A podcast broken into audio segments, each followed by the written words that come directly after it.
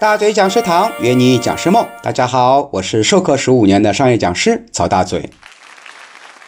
接下来我们分享另外一个应对一些突发事件的一个小技巧或者小问题啊，就是第四个，学员不守纪律乱哄哄。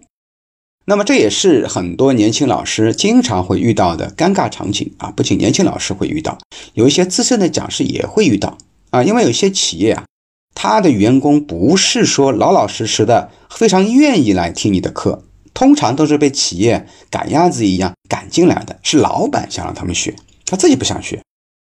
所以如果说开始上课了啊，学员还是乱哄哄的不理你，那怎么办呢？哎，这里分享几个小技巧。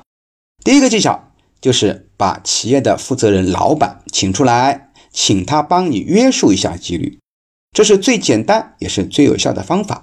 学员对老师啊没有任何的上下级关系啊，你也不给他发工资，所以只有请能给他们发工资的人哈，就是他们的老板，或者说有上下级关系的领导，请他来帮助你约束一下。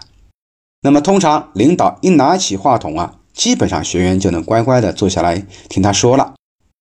那么，如果是课间休息之后再回到课堂，学员依然不守纪律怎么办？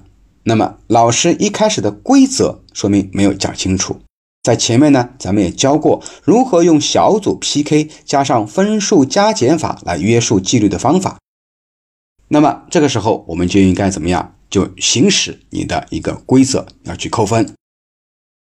那么还有呢，就是老师的气场不够啊，有的是因为太年轻，有的呢是讲课时间太短，还有一些啊讲的内容对大家的感触不大，得不到学员的一种尊重和认可，这些都是需要我们长期去讲课来慢慢的培养和塑造的。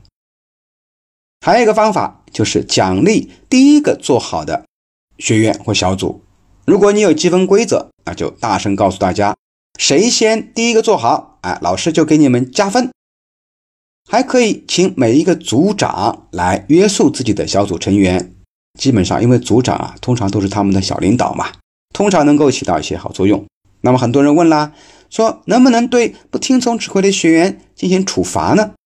我的意思是最好不要啊，这样更容易产生大家抵触心理。你不是他们领导嘛？所以呢，多奖励，少处罚，或者说不处罚，用加分的方式来激励大家。好了，那么关于如何去约束纪律的这些技巧啊，我们先分享到这里，我们下一节课继续分享。